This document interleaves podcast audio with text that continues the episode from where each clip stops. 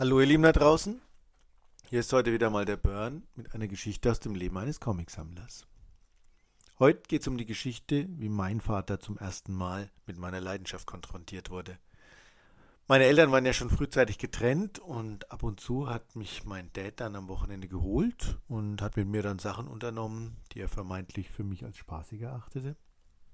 Meistens war das auch so und an diesem schönen Tage waren wir glaube, ich war zwölf Jahre alt, dann in einem Bud Spencer und Terence Hill Film im Kino.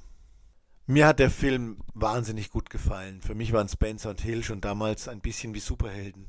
Bei ihnen konnte ja auch keiner was anhaben. Egal wie viele Bösewichte, sie konnten sie immer besiegen und waren am Schluss vielleicht nicht immer reich, aber zumindest waren die Schurken besiegt.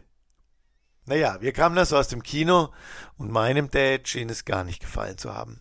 Und er war in der damaligen Zeit auch nicht so der besonders einfühlsamste. Sein erster Satz war, was war denn das für ein Scheiß? Ja, da war ich jetzt natürlich ein bisschen pikiert und traurig.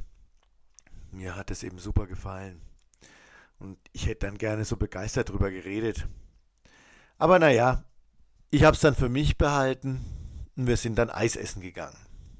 Das hat man damals auf der Domstraße beim Benito der beste Eisladen zumindest damals gemacht.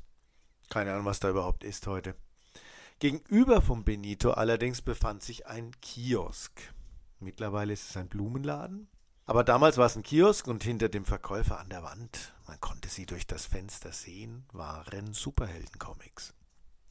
Mein Vater, er, er konnte mit Büchern, Comics nichts anfangen zur damaligen Zeit, hatte das Lädchen gar nicht beachtet. Aber ich habe dann all meinen Mut zusammengenommen und habe mich getraut zu sagen, ich möchte statt dem Eis lieber einen Comic kaufen. Das hat ihm zunächst gar nicht gefallen, aber er hat dann doch zugestimmt und ich durfte etwas aussuchen. Ich hätte natürlich alles nehmen können, was da an der Wand hing. Wahrscheinlich waren da Spinnetor, Superman. Aber ich habe dann einen Band erspäht, der mir ganz besonders schien. Ein Superman-Sonderband.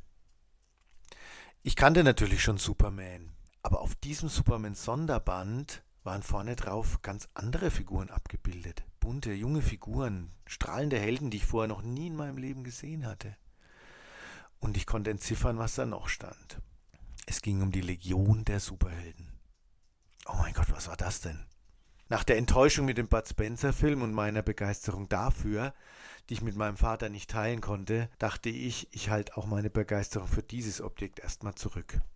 Wir kauften es und ich sagte ihm, ich werde das daheim in Ruhe lesen und dann würde ich ihm schon sagen, ob es mir gefallen hätte oder nicht. Bevor er wieder nur was für ein Scheiß sagen konnte. Naja, in späteren Jahren hat er sich damit abgefunden, dass meine Leidenschaft Comics und Bücher waren und dass ich nach meinem BWL-Studium in einem Comicladen arbeitete, konnte er zwar auch nur schwer verdauen, aber mittlerweile hat er alles, na zumindest größtenteils, überwunden. Nur neulich fiel nochmal der Satz, ja, wenn du nach deinem Studium ins Finanzamt gegangen wärst, dann wärst jetzt der Chef vom Finanzamt und keiner könnte dir irgendwas. Der Chef vom Finanzamt. Naja, könnt ihr euch mich vorstellen als Chef vom Finanzamt? Das wäre etwas aus einem Alternativuniversum. Ja, aus dem Multiverse of Madness vielleicht. Ich glaube, mein Dad ist mittlerweile ganz okay mit der ganzen Sache. Als dann irgendwie ein Kollege zu ihm gesagt hat, ja was, das mit dem Spider-Man vor dem Laden, das ist dein Sohn, das ist ja der Kultladen der Stadt. Da war er dann wohl auch wieder mal ein bisschen stolz. Jetzt gehen wir aber nochmal auf den Comic ein, der dann in meinem Besitz war. Es war dieser wunderbare Superman Superband Nummer 7, der die ersten und dann eben auch spätere Legion der Superheldengeschichten beinhaltet hat. Eben um dem deutschen Leser die Legion der Superhelden auch mal vertrauter zu machen. Was so toll war, war, dass dies ein ganz neuer popartiger Look auf Superhelden war. Wie die Figuren dargestellt waren, ihre Posen, ihre verrückten, coolen Kostüme, ihre ganz unterschiedlichen und auch seltsamen Fähigkeiten – und was das Ganze noch getoppt hat, da war in der Mitte dieses Bandes ein Mini-Lexikon mit Steckbriefen der einzelnen Legionäre, um sie uns näher zu bringen, von welchem Planeten sie stammten, was sie für Kräfte hatten und mit wem sie liiert waren. Ja, auch das. Da gab es Waldwolf, Karate Kid, Wildfeuer. Wie geil. Und Mädels, die waren auch ganz schön sexy, zumindest für einen Zwölfjährigen. Und dann waren sie zum Teil auch in Paarbeziehungen miteinander. Blitzjunge und Saturn-Girl zum Beispiel.